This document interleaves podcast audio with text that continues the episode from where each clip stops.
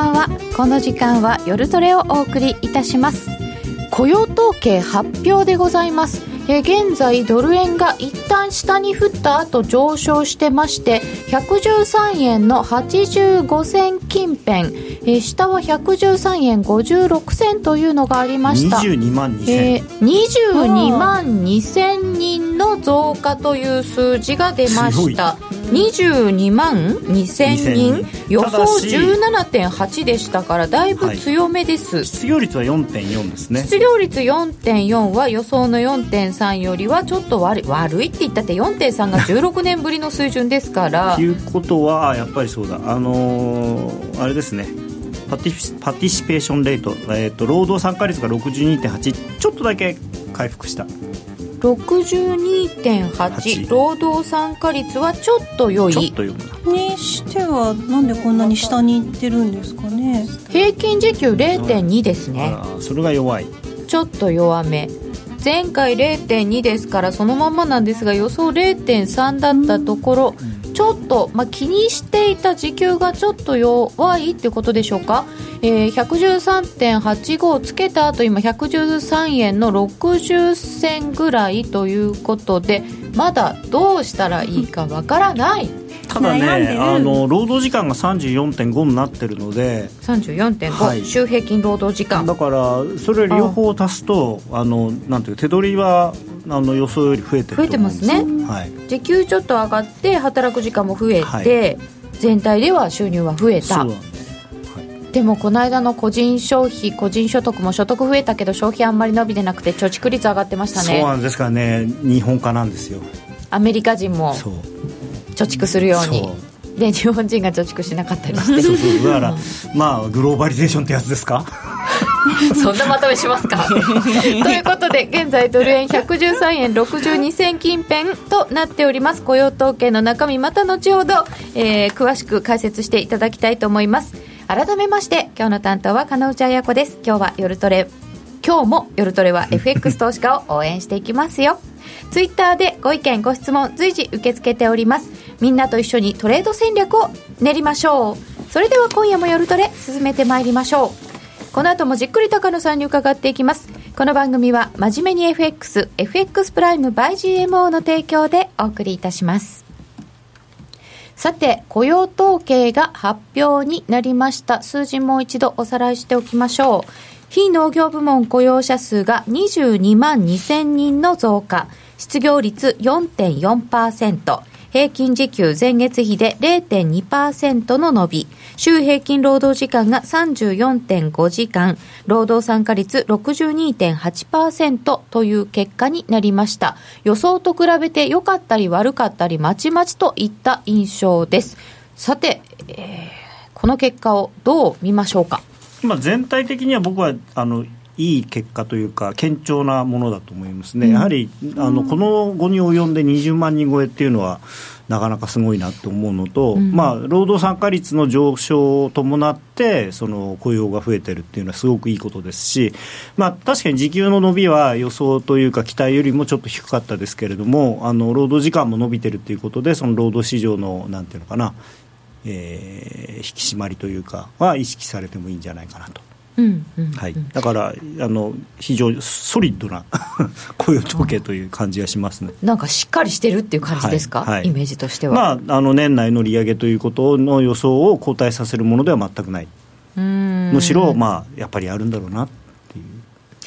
その割には113円の56銭。しょぼいですねなんでこういう反応ですか？やっぱり時給にかけてたんですか？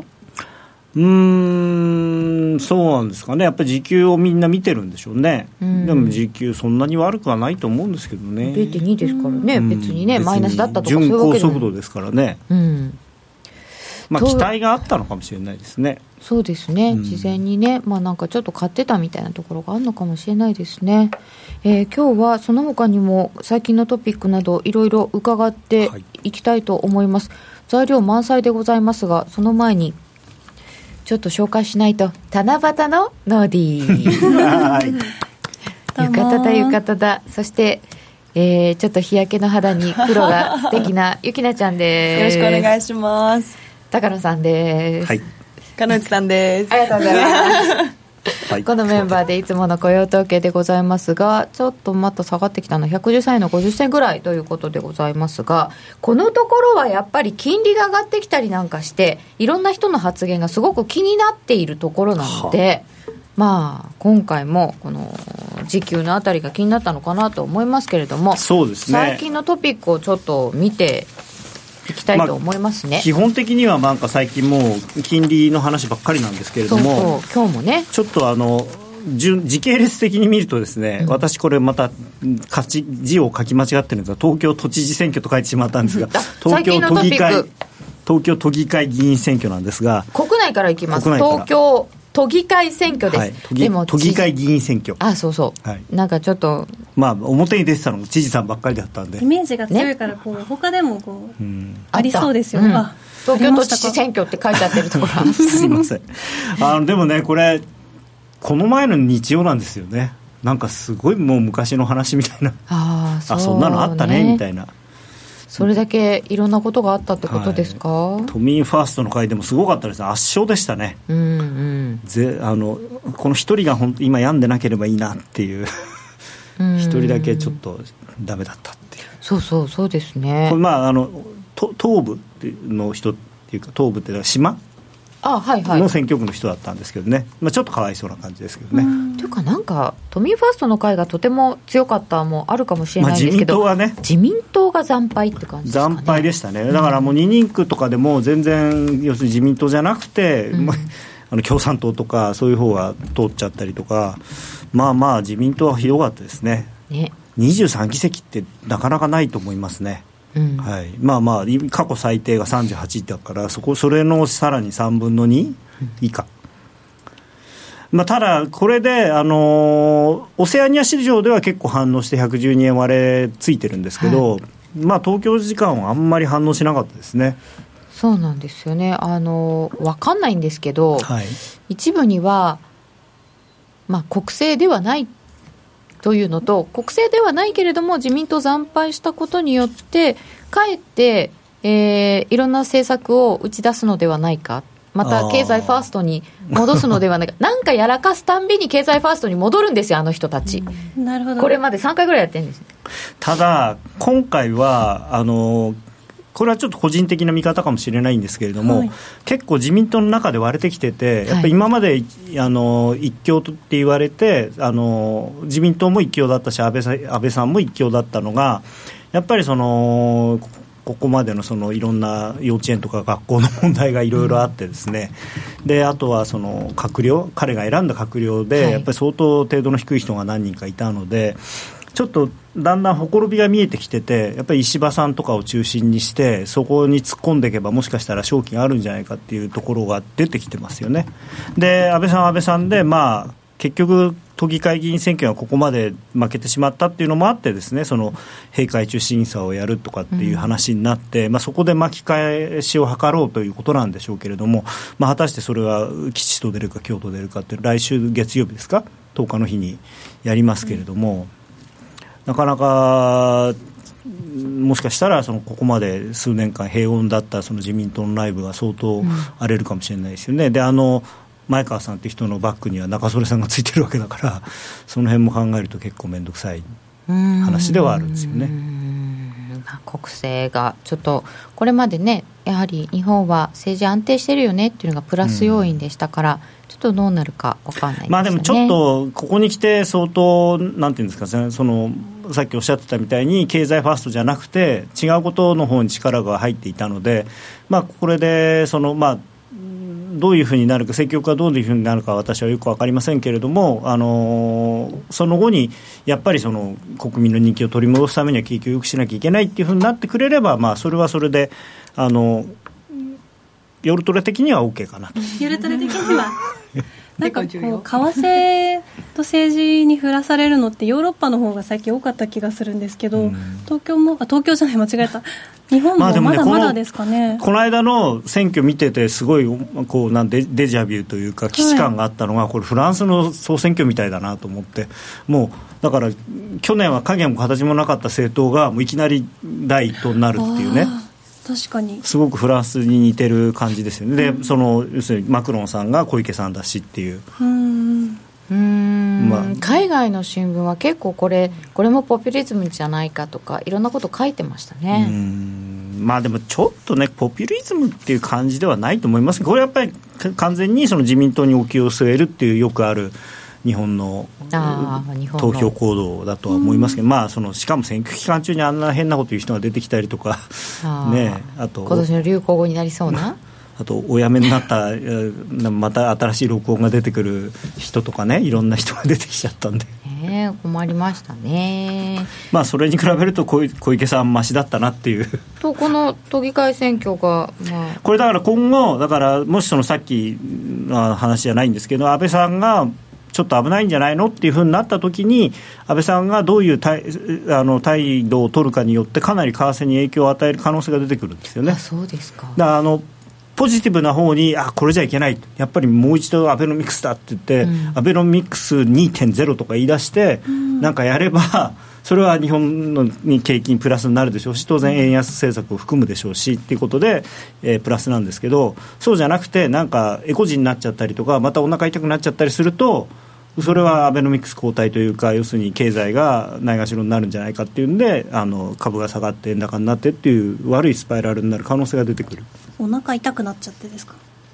それそれそれあまり触れたくないところですね。はい えーちょっとまた、えードル買われてきて113円の79銭ぐらい。さっき85銭あったんで。10分後はどうでしたみたいな10分後。あ もう10分過ぎちゃった。41分49秒になっちゃった。えー、113円横ですねきっと79銭だとすると、30分ちょうどの時が、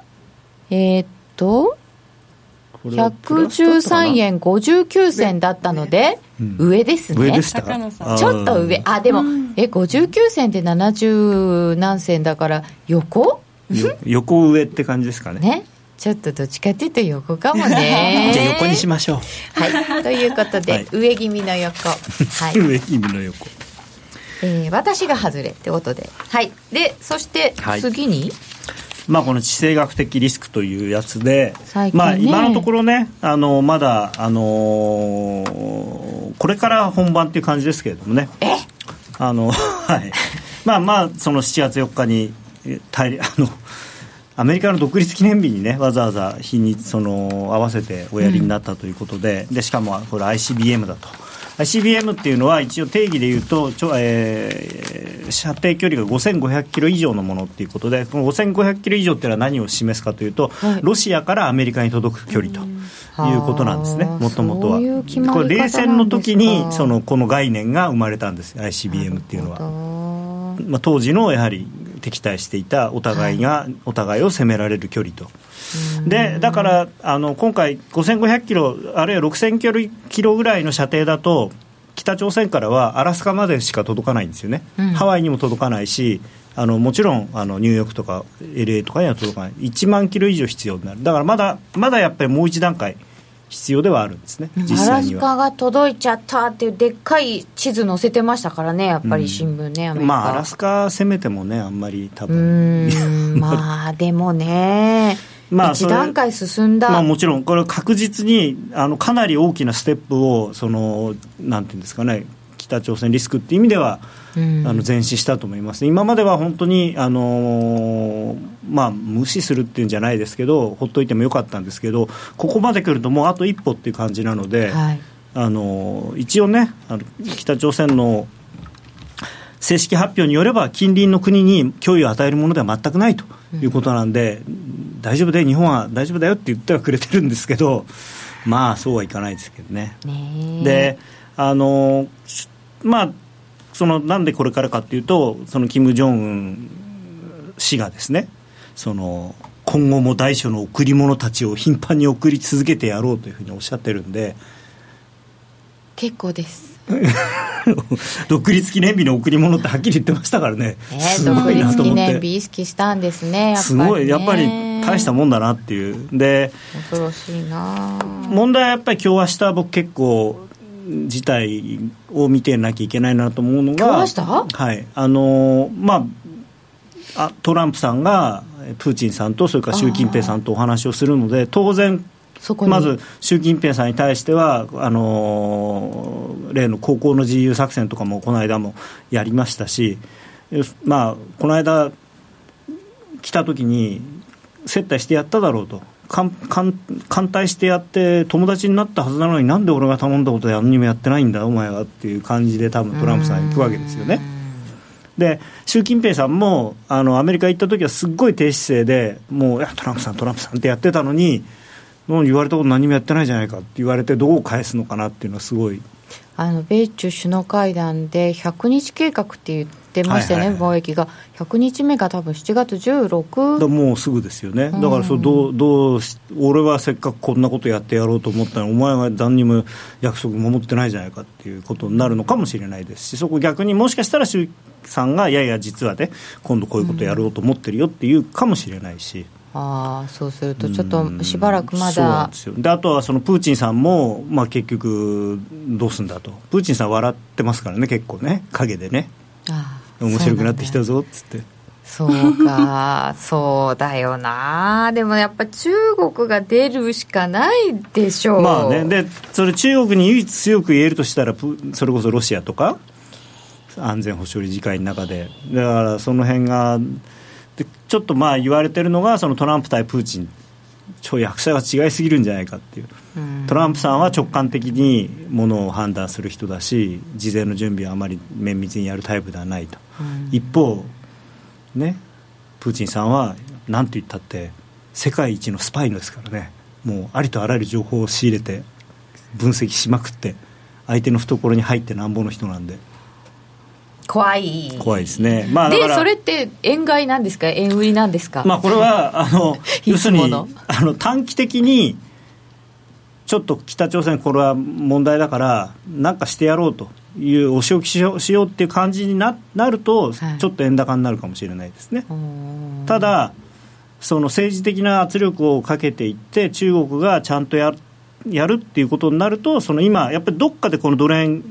パッと上がれないのは、やっぱりこのことがあるんですよ、どうしても足引っ張られるんで。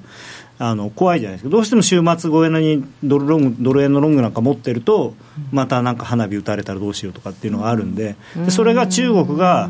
いやいやと。キム君ちょっと来たまえと。お父さんとは仲良くさせてもらってたけどね、君もちょっとちゃんとやってくれないと困るよ。ってやればまあもしかしたらね。あの、そそれであちょっととりあえずあバカなことはないだろうってことになればあの買いやすくなるんですよね。円安になりやすくなる、ね、ちょっと頭にこう蓋がかぶさってるような感じのところ、まあ、極端に言うと今唯一の懸念っていうかそのドル円が上がりづらい理由の一つがだと思うんですよねこれが。なるほどね、うん、ということでいただいているのはうん黙るアメリカ一番怖い。トランプさんもマティスさんもなんかおとなしいですよね高野さん、ユーロ、ユーロ、ユーロ？ユーロ、あ、130円つけたんですね。130円飛び3銭がありました。えー、今129円の93銭ぐらい。ユーロはね、これ、この次かな。ユーロちょっと僕ね、はい、一つだけなんか嫌なのが、まあ一応、意味軸もあの、去年の夜トレ最終回の日にですね、私、高野康則は、もうユーロはパリティはつけないと。いう底打ち宣言をさせていただいてですね、そうでしたね。その頃ですね、えー、世の中のほぼすべての大手金融機関の予想は、今年は0.8とかですね。えーはい、少なくともパリティなんていうのも通過点というふうにみんなおっしゃってたんですが、えー、大手金融機関が次々とユーロ高に予想を変更なさってるという。ということは？ちょっと怖いなって。そろそろ一服 怖いなってそう。ただ理屈は確かにねそうなんです、うん、まあやっぱりあのきっかけはこの先月26日のドラギ総裁。この資料のドラギさんの顔 映画みたいこのねしてやったぜみたいなね。あただ一応ですね、はい、あのこの写真は別にこの話をした時の写真ではなくてですね、ね、私が、えー、このこの話はこの顔だろうと。結構かっこイケメンなんですよねドラギさんね。なんかこう映画に出てきそうな感じじゃないですか、うん、確かに映画っぽいこれ まあそれでその彼が言ってることは別にあのなんていうのかな。緩和をやめるとか緩和をその引き締めるっていうことではないと、ただ、はい、景気がどんどん良くなってるんだから、緩和を今のまま続けていたら、それはなんていうのかな、過剰な緩和になると、だから調整をするんだってことを言ってるんですね。うん、であのまあ、そうですね。だからダイエットしてる人がその実際に体重減ってきてるのに今までと同じことやってるとやりすぎになるっていうそういうことですよ。いわば。分かりにくいかかえって。うんどういうことですか？まあそうそういうことですね,、まあ、そういうことですね。やりすぎになっちゃうんだよやりすぎになっちゃうんで、うん、だから少しずつその緩和のものを、まあ、しかもそのパラメータを調整ってことはだからその金額を減らしたりとか、まあ、あの今のマイナス金利をこう上げたりとか、ねうん、ゼロに近いところに戻したりとかっていうことをやるっていうふうにおっしゃってるんですけど、まあ、この言葉がねデフレ圧力がインフレあリフレ圧力に変わったっていうふうにおっしゃってすごいですよ。デフレがリフレですよ。はい。まあそれだけそのユーロ圏の景気回復に対してすごく強い自信を持ってる、うん、っていうことなんですよねまあ、イタリアの銀行はね、だめなんですけどね。あでも、あれでもう処理を決めましたよね、でこういう時は処理するけど、はい、こういう時はしないっていうのがはっきりしてきたので、ちょっと安心かなと思いました。ただ、結局、やるんだなっていうか、はい、まあ、あの要するに危機対応のままなんですよね。だから、うん、あのまだ要するにイタリアの銀行なんかに関しては非常に危険だっていうのを ECB としては、だから全力で支えますっていう感じになってるんですよ。イタリアとスペインやばそうだけどな、うん、ドイツ銀行がパリティ宣言撤回しました、うん、そうなんですよね。でまあ、あのまだね、まあ、そうは言っても金融緩和は依然必要だとはおっしゃってるんですけれども、はい、まあ、これが最初のきっかけで、ここからドイツの金利が後でチャートをお見せしますけれども、上がりだしたんですね。これが6月26日。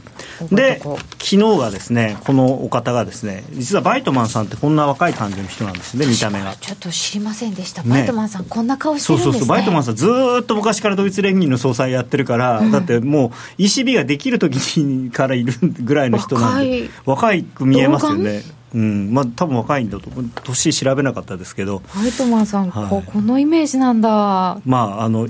割とやさ男風ですよね。一番高派な人なんですけどね。でまあ、あの景気回復が続き金融政策正常化への見通しが強まっているブレーキを踏むわけじゃないと、アクセルから幾分足を離すということだと。全くですよね、はい。まあ、あのただね、バイトマンさんがこんなこと言っても、今までだったら反応しないんですよ、うん、だって、この人、いつもね、もう金融緩和いい加減にしろっていうふうにずっと言ってるわけですから。えだって、その人がそんなに強気じゃないんですよって言ってるってことは、ちょっと聞きませんか？いやいやだからあのそうじゃなくて、あの、うん、もっと金利は上げなきゃだめ、マイナス金利なんかだめだって言ってる人が、いや、やっぱり金融正常化の見通しが強まってるっていうのは、だから、いつもと一緒じゃん？そうそうなんです普通はね、普通は。ところが、それにも世の中反応したんですね。で、これが10年債、ドイツの10年債利回りなんですけど、この、えー、20、ここですね、ドラギ発言、ここからビューンと上がりだして、で、昨日ですよ、もう一気にドーンと上がったうん。もともとなんかねこうあんまりでこれねあの、これは短いチャートなんですけど、もうちょっと長いチャートを見ると分かるのが、はい、こう何回かね、ドイツの金利って上がってるところがあるんですけど、ずっとこの辺0.5ぐらいのところは超えなかったんですね、うん、でそれを一気にもう、上行っちゃえっていうのは、昨日のバイトマンさんのお言葉だったんですよね。これでだからもうかかなり上の天井がもうスカッと晴れてですね下手したら1%ぐらいのところまでいくのかもしれないっていうぐらいにドイツの方が金利は動き出していると。なるほど、でもドイツって、なんかもう国債あんまりないんですよね。そうなんですよね、あの ECB がいっぱい買っちゃってますからね。うん、で、新しく発行しないそうしない。ただまあ利回りね上がるんだったら別に売って買えばいいわけですからもう一回。売って買えば。ああなるほど、うん、今持ってるものをね、まあただどうなんですかね、まあ、ECB がやっぱりこう買い方を減らす、うん、っていうのも、まあ、視野に入ってるんでしょうし、まあ、でも多分テーパリングはやるとしても12月からだとは思うんでまだまだ先の話ではあるんですけれども。これからどどうなんですか？欧州はそのテーパリングをどういう道筋でやりそうなんですか？欧州はあのアメリカと違うやり方をやるみたいなんですよね。アメリカはえっとまず金利上げて金利上げてそれからテーパリングを始めるっていう方向になってるじゃないですか。逆に欧州はテーパリングを先に始める、うん、で金利まあマイナス金利を多分最初にまあ、ゼロぐらいまで戻してでそれはだから金利の引き上げとはちょっと違うんですよねマイナス金利がありますからそこをまずまず政治、まあ、普通に戻す、まあ、ゼロぐらいにしといてでそれから、えー、資産買い入れの額を徐々に減らしてで最後に金利を上げるっていう。まあ、金利を上げるっていうことに関しては、まあ、まだやっぱりそれこそ金融機関とかのあの経営不安とかもあるので、はい、その辺のインパクトを多分考えてるんじゃないかなと思うんですよね。とりあえずじゃあ買い入れ資産からそうですね。まあ正直言うともうあんまり買うもんないんで早く減らしたい。減らさざるを得ない。そう。それもあるので、みんな次は縮小だよねっていうのがありますよね、ね、だからあのまあ本当はね ECB というかユーロ圏で債券いっぱいあるんですけどね。イタリア債とか。いや買いたくない。不安な債券がたくさん。そうそうギリシャ債とかね。あギリシャ債もあんまないな。イタリア債が一番いっぱいありますからねそうですね、イタリアありますよね。でもまあそれはねか一応買えないというか買うとユーロの信任を損なうという。民間が持ってるという。で10年債がこんなにドイツでき上がってしまいました、はい、ということでアメリカも上がって日本も上がっちゃいました。ということで、えー、今日ですね、はい、今日まあかなり話題になったんですけれども、えー、日銀がですね指値オペという、はい、まああの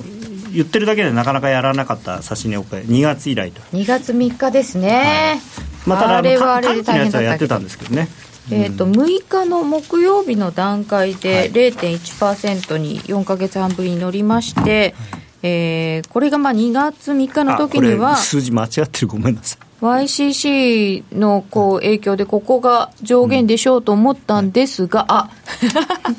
0点。はい。すみません0点。0点ですね。はい0点です。こうこう間違うあたりがでも、金利って普通こっちでしょうっていう感じですよね、はい、すいません。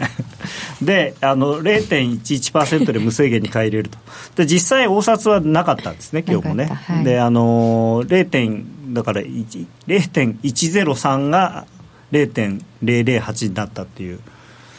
これちょっと恥ずかしいんでページめくりますみたいな いうことであのー、まあ各国あのここまで見てると、まあ、アメリカはですね FOMC すでに利上げを始めてて資産規模をいつかやろうかということをやって、資産規模の縮小で ECB はえー、金融正常化のタイミングをまあ模索ということをはっきり言い出している。で、BOE はカーニー総裁が金融刺激策の一部の引き上げが必要になる公算があると。まあ、これに対してそのマーケット誤解してるとかしてないとかいろいろ言ってますけど、まあ、一応そういうことを言ってる。で、カナダは、えー、利下げはもうその役割を果たしたと。金利について新たな決定に近づいていると。来週あるのかな、カナダ。っていうことで、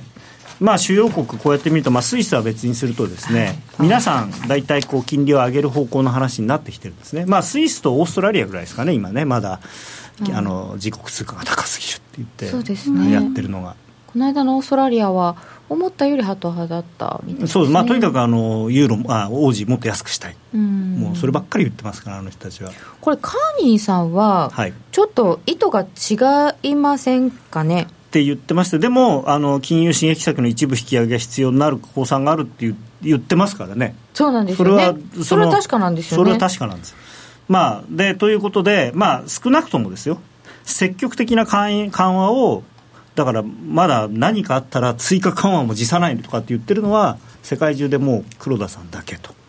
そうですよね、はい、これ黒田さんは当然次の日銀のえー、決定会合の後の会見でも必要があれば追加策をいつでもっていうふうにおっしゃるわけですよ。これ怒られないんですかね、そろそろ。誰に？あアメリカさんとかに。あまあただアメリカさん的には日本に景気よくなってもらって、うん、えー、ぐいぐいと貿易交渉をして、うん。日本に自動車とか農作物とかを買ってもらわないといけないんで さてドル買いちょっと増えまして113円の93銭。ちょっと4円見えてきましたかね、ね、まああのさっきのやっぱり数字で売るっていうのはなんとなく僕は違和感があったんで、んあれですね。今日のお昼はもう完全にこの黒田さんの。そうですそうです。これで黒田さんのっていうかあの日銀の指し値オペっていうのをやって、日銀は金利を上げさせませんよっていうことをこう行動で示した、他の国は知らないけどうちは金利は上げ上げ上げないよと。宣言になりますよね。もう非常に強い宣言でしかも一応行動に表して無制限に買い入れる無制限ですよ。無制限。ああやっぱり買うんだね。無制限って言ったってねあの会合を指定してますからねあのそうですよ無制限にはないんですけどね。そうですけど。じゃあもう本当に地政学的なリスク以外は、そう今だからあの売り。そう日銀はどうぞ円売ってください。うん、で他の国は、まあ、あのそうは言ってないけど、まあ、うちはちょっと金利あの上方向のこと考えてるからねっていうんで素直に考えたら、まあ、円どっぽ安っていうのが相場としては、まあ、正解。うん。うー。んあダウ先もちょっと上がってきた、まあ、アメリカはねかなりこのなんていうんですかねあのなんだかんだでポジティブループっていうかはい。あのーやっぱり生きてるんですよね、まだね。確かにあの一時のトランプさんに対する盲目的な期待感うん。みたいなものは剥落しました。ただ剥落してもみんなパッとあでも考えてみたら民主党がじゃなくて今度共和党の政権になったんだよね。しかも共和党が上下に取ってるじゃないか、それは別にトランプさんに関係なくて減税はするよなと。うん。でき企業にとって大企業にとってはありがたい政権に必ずまあ必ずっていうかねなるに決まってるよねっていうそこなんですよね。株のマーケットはそう読んでるんですかね、そう。で株がいいっていうことはアメリカにとってはアメリカの消費者にとってもプラスなんですよね。うん。あのまあこの間も誰だっけあの名前が出てこない。色の黒い人。え？それは分からない。あの何の話をした人ですか、えーここにいてあの金金とかあねあ江守哲さんが？すごい分かった自分が不思議。色の黒い人。ここにいたで分かりました。この間出てもらったって言ってください、そう面白い。そうですええ江守さんがもうおっしゃってたみたいに、はい。やっぱアメリカっていうのはあの金家計の金融機関金融資産に占めるその株の割合がすごく多いんですよね日本と違って、なのであの特に日本は富裕層は株ものすごく持ってるので富裕層かつ高年齢の家庭に関してはか株が上がるとすごくあのあれなんでそのデパートの外商とかが儲かったりするんですけどアメリカは普通若い人からあの高齢の方まであまねく株をたくさん持ってらっしゃるので割と。そう 401K とかありますからね。そうだからやっぱりこう良くなるとお俺の年金増えてるぜ。俺金持ちになってんじゃんみたいなうん。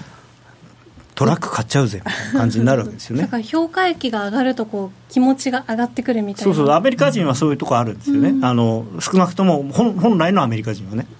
家の評価がだって家の評価上がって借金して物買っちゃうんだから昔のリーマンショック前のアメリカ人なんか、不思議ですよね。すごいですよね。だって、ね。家家がね5000万で買った家が6000万になった。銀行行ってあと800万借金させてよ。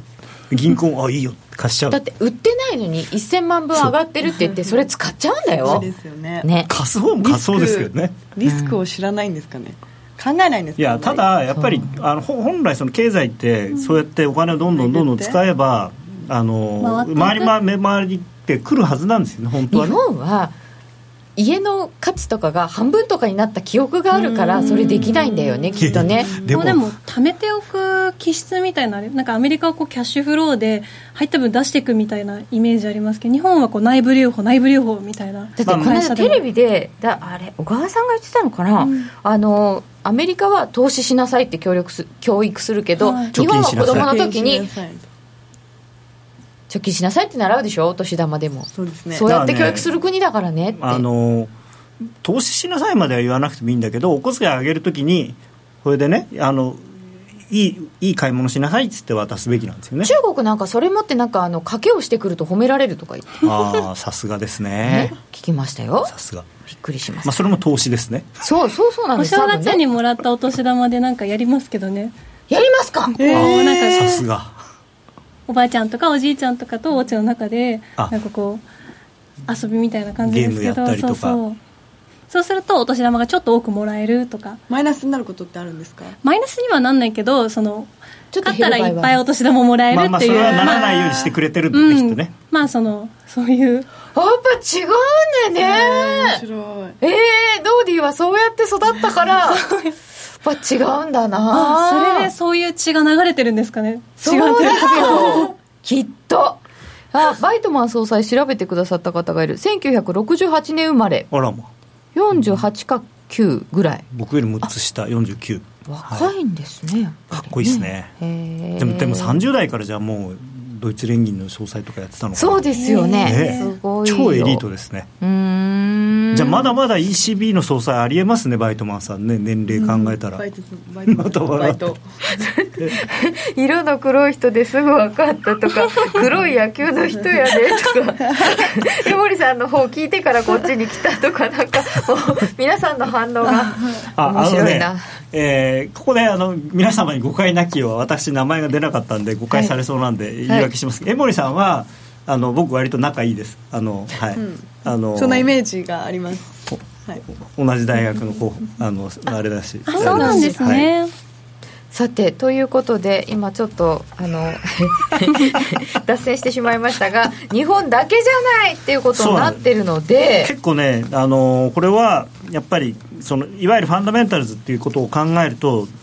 円を売らなきゃいけない、まあ、だから相手はユーロでもいいしカナダでもいいしドルでもいいんだと思うんですよね、まあ、結構最近オージーなんかもいいですけども、まあ、今の話の流れからいくと、まあ、あのポンドであるとかユーロであるとかカナダであるとかに対して売ると、まあ、ただ、ポンドはねまだまだやっぱりブレグジットのはい。どういうふうになるかっていう懸念があるんで、そういったらユーロとかドルとか買う買うっていうのがまあ素直な。なんかユーロが落ちてきた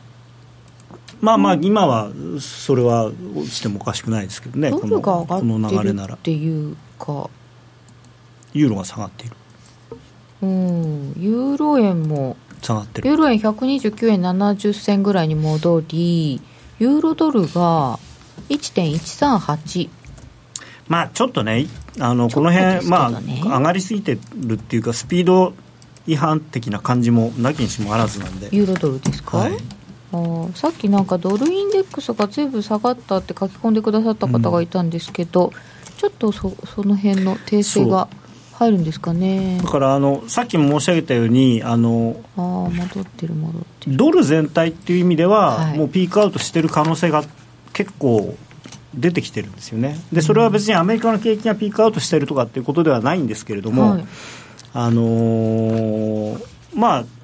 ドル高のなんていうのかなこうずーっと続いてきてきたじゃないですかドル高っていうのがもう何年も。流れが。流れが。でそう考えるとどっかでまあドル高は終わるんですけど終わるときにせーのせって言ってみんなでいっぺんに終わるわけではなくてやっぱりこっちがかけこっちがかけっつって気がついたらドル高終わってたねっていう。で最後に多分ドル高が終わるのがね対円なんですよねきっと。へえいきなり一気に変わるのではなくてなくて。ドルどっぽ安とかにはならなくて。なかなか。こっちがあれ弱くなったのかなと思ったらまだそうでもないなって。こうだからインデックスで見ると多分緩やかに。ボボックスになってどこうもじょもじょでそのどあれをなんていうのかなドルの相場を支えるのはドル円なんじゃないかなと思うんですよね。これまでもドル高円高で中で比較するとみたいなのがありましたし、ちょっとドル円は別かなというところですかそうですね、まだ、まあ、あと本当にそのさっきも言ったように円だけが真逆の方向を今その金融政策的に向いているのでねあの少なくともみんなこうこっち向いたんですよね。うん、こそっちは。こっちは向いてる。そっちなんですね。こっちは、まあ、こっちかこっちか分かんないですけど。でも黒田さんは少なくともこ違う方をずっと見てる一人だけ。そうですよね。そうですよ、ん。だからここはやっぱ大きいんですよねこの差っていうのは。そうでその金利だけでもちろんそうあの為替動くわけではないんですけどここまであからさまにはい。一人だけなんか違うとやっぱりちょっとこいつ変だなっていう感じにはなるわけですよ。さすがにそれを相場が反映していくんでしょうね、はい。というところで、えーお知らせの後は今夜はどっちです。全クラス in イングリッシュ大好評実施中の全のワークショップに英語クラスが登場ですただひたすらに座る。シンプルで美しく奥深い修行の体験。あなたも英語の指導で禅のマインドに触れてみませんか？お申し込みお問い合わせは、ラジオ日経英語で全入門をインターネットで検索。ホームページからどうぞ。気になるレースが今すぐ聞ける。ラジオ日経のレース実況をナビダイヤルでお届けします。開催日のレースはライブで、3ヶ月前までのレースは録音でいつでも聞けます。電話番号は0570-008460。0570-008460 0570を走ろうと覚えてください情報量無料かかるのは通話料のみガイダンスに従ってご利用くださいここでお知らせです。約定力で選ぶなら FX プライム by GMO。レートが大きく滑って負けてしまった。システムダウンで決済できず損失が出た。などのご経験がある方は FX プライム by GMO のご利用を検討してください。FX プライム by GMO では数多くの勝ち組トレーダーが認める約定力と落ちないサーバーで安心してお取引いただけます。FX プライム by GMO のホームページでは、勝ち組トレーダーのインタビュー記事を公開中。勝ち組たちの取引手法を学びたいという方は、真面目に FX で検索を。株式会社 FX プライム by GMO は、関東財務局長、金賞第259号の金融商品取引業者です。当社で取り扱う商品は、価格の変動等により投資額以上の損失が発生することがあります。取引開始にあたっては、契約締結前交付書面を熟読、ご理解いただいた上で、ご自身の判断にてお願いいたします。詳しくは、契約締結前交付書面等をお読みください。さて、高野康則の今夜はどっち？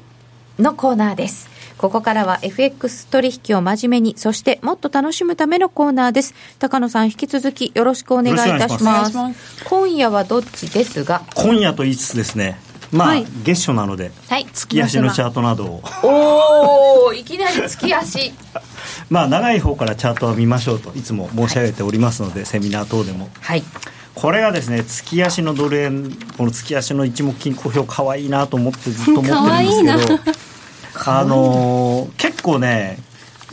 危なかったんですよね。もう先月とかですねこうもう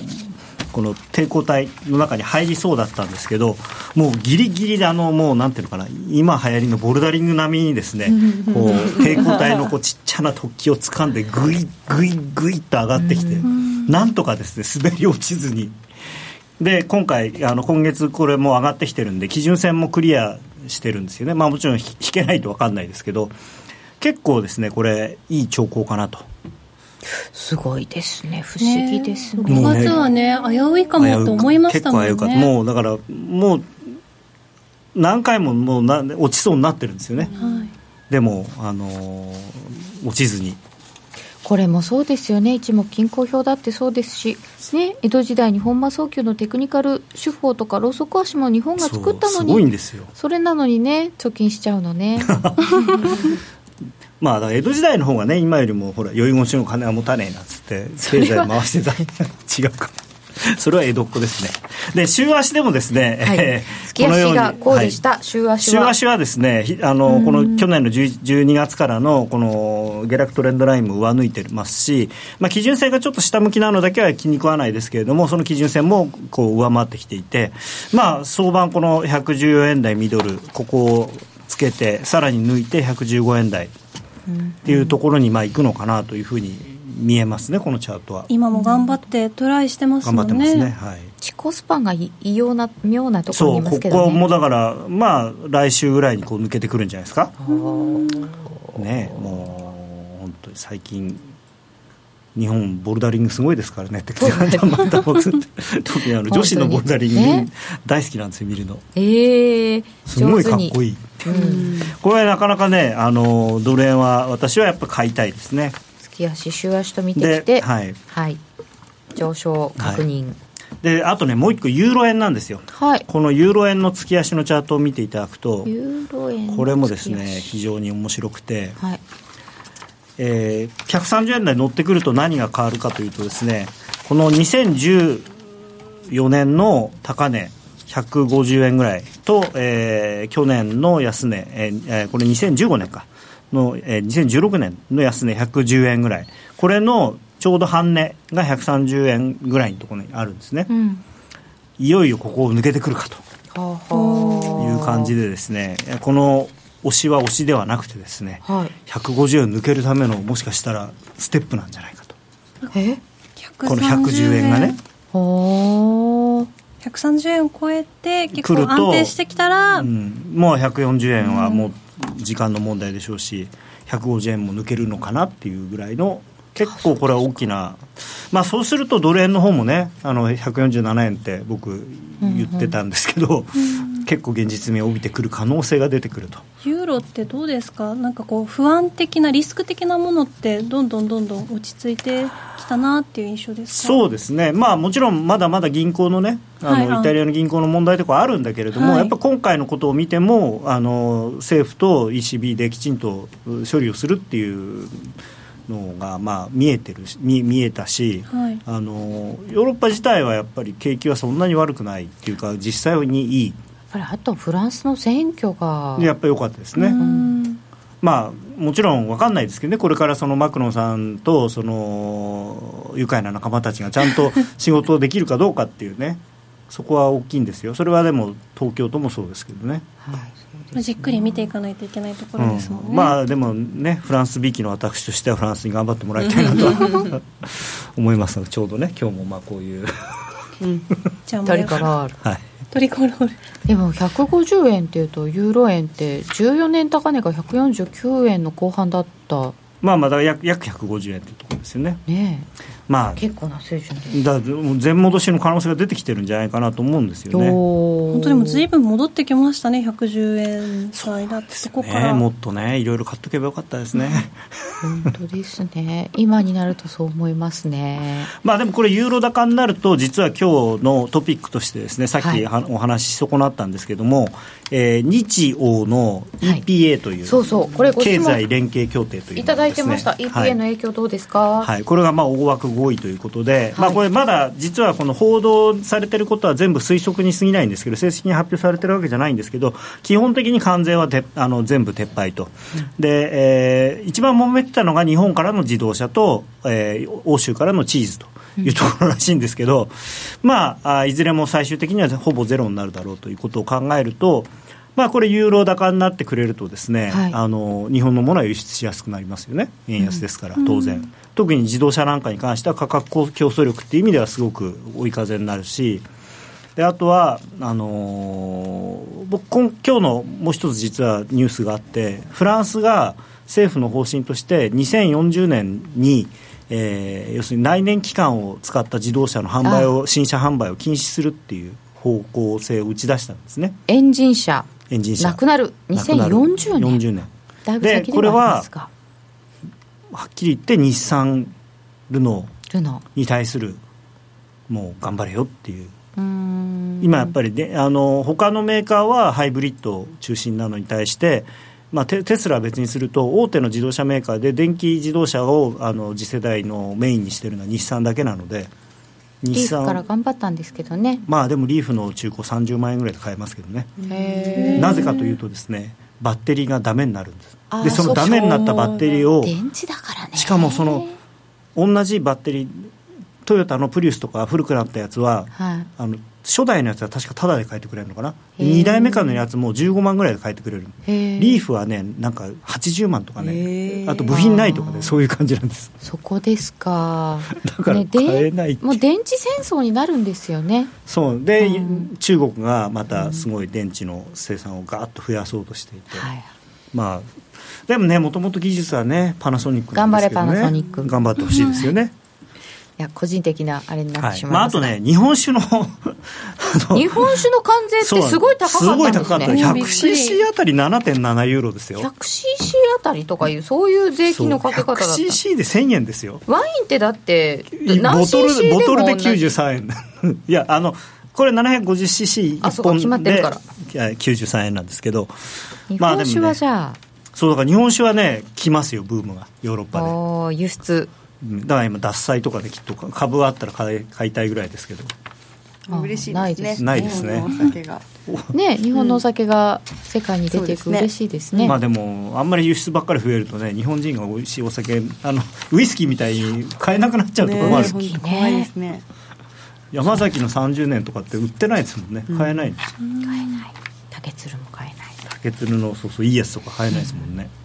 とお酒のことばかり気にしているようですが、この日曜 EPA で大枠合意で短期的にはあんまりほあの影響はないです、もちろん、あのまあ、株っていう意味ではもちろんね、こういうこういう恩恵を被りそうなところにはあの影響あるかもしれないんですけど、僕は一番問題なのは、アメリカとの交渉に影響が出るんじゃないか、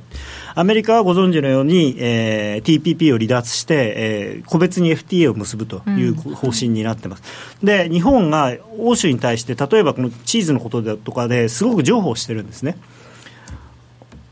ヨーロッパにできたんだろ俺んとこもしろよ。って言われちゃうんですそう。うん。ヨーロッパと俺とどっちが大事なんだってトこれでもランプに言われちゃうんですよ。日本とヨーロッパ合わせて3割ですか？かなりの規模の世界貿易の中の割合を持つことになってそ,、れでアメリカに日欧でちょっと強く出て TPP に戻ったらって言えるんじゃないかっていう。いやーそれはないですね。逆逆だと思いますよ。なるほどね。逆ですよ。多分。だってヨーロッパのチーズ税金下げるんだったらうちらの小麦だって税金なんかいらないよねって言われちゃうのがうちだと思うんですよね。農作農作物に関してもその割とこう今回譲歩してるんでじゃあうちのも買ってよと。そんなね遺伝子組み換えだなんて細かいこと言わなくたっていいじゃないかってここ細かいのかそれ。いやいやアメリカ的には細かいんですよ。表示しなくていいんですから。モンサントですか？じゃあ。というあたりが怖い。えーこれはじゃあでもこれユーロ円円それで日本がいやいやこれそれとこれは話が違いますよなんて言うとじゃあ何このドル円130円とか意味わかんねえよなとか言われちゃってそのトークダウンされる可能性があるんですよ。だからこれは揉めてきたら円高になるんでちょっとこうずっと見ておかなきゃいけない、まあ、これ今すぐじゃないです、なるほどね。はい、それでなくてもですねしこの間出た新車販売がアメリカ勢ボロボロで日本勢いいんですよね。またねだからこれは非関税障壁だとか言い出すわけですよ。それで貿易統計が日本の赤字が増えていますよね、対日赤字。対日赤字ね、はい。そう。でこの間も文句言ってましたからね名指しでね。またなんかトランプさんが言うとキューって円高になる可能性はあると。はい中長期の話とはまた別として。別として。はい。で来週の予定です。来週の予定。はい。まあ、まず月曜日にね、ちょうど国際収支ということで、貿易収支も発表になって、これまたニュースでね、能天気にね、あなんか自動車関連の輸出が伸びとか言われると、まあ、トランプさんが神経逆なでされるという可能性はある、はい。機械受注、まあ、あと中国のあの物価なんかも、まあ、一応見とかなきゃいけないのかなと、であとベージュブックですね、ページブックはい。ベージュブックでやっぱり堅調だなと、やっぱりこれ無理やりややるだろうと。うん。であのテーパリングもするだろうと。いうことに多分なるのかなと。でこの日ですか？イエレンさんの議会証言。あそうですね。はい。ただこの議会証言は、あのい金融システムとかそっちの方だと思うんですよ確か、なんでそんなに変なことないかなと。はいでまあ、あとはらもう来週になっちゃいますけど来週っていうか来週のこの時間になっちゃいますけど小売売上高とか CPI とか鉱工業生産とかやっぱりあのとにかくアメリカの第一四半期の景気の落ち込みというのは一時的だっていうのがあのなんていうのかな今のこう大前提になってるので、はい。6月、7月のこういう実体経済の数字が出てきて、し消費者物価も上がってない、あの鉱工業生産も全然伸びてないとかっていうことになるとまずいんですよね。あれ、一時的じゃないじゃないっていうことになるんで、そうすると、さっきちょうどおっしゃってた、あのー FOMC の中で割れてるっていうのを、その割れてる方の人が、ほらね、そんなね。そんな急いでいいの？って。ちょっと第第2四半期ちゃんと見ないと第1四半期が一時的かどうか分かんないじゃない。まあ、それは事実なんですよね、だって第一四半期の数字、GDP の数字とか出てくるの9月なんですから、速報値でのね、あ6級だから10月だ。だからそれが、あ違う、ごめんなさい、えっ、と、四六だから四六が出てくるんだから、えー速報値はまあ8月、7月に出てくるけど、9月にならないと速報値が出てこない。それ見ないと、なんとも言いにくいんですよね。なんかでもそれってずっと待たなきゃいけないような気がしますがさて、とりあえず来週はじゃあどうしましょうか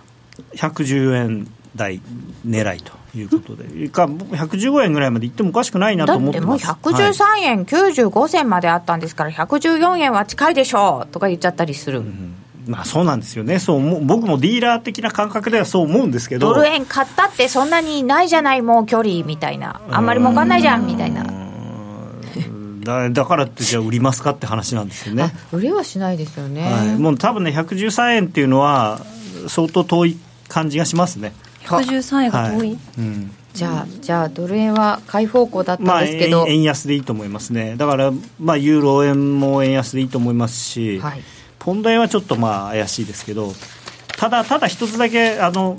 ご注意いただきたいのが、これ、今日のプライムストラテジーでも言ったんですけれども、はい、この週末、ちょっとやっぱりあのその米中会談とか米ロ会談でリスクがあるので、はい、あんまりポジションパンパンに持ってると、月曜日の朝にえっていうことになるかもしれない。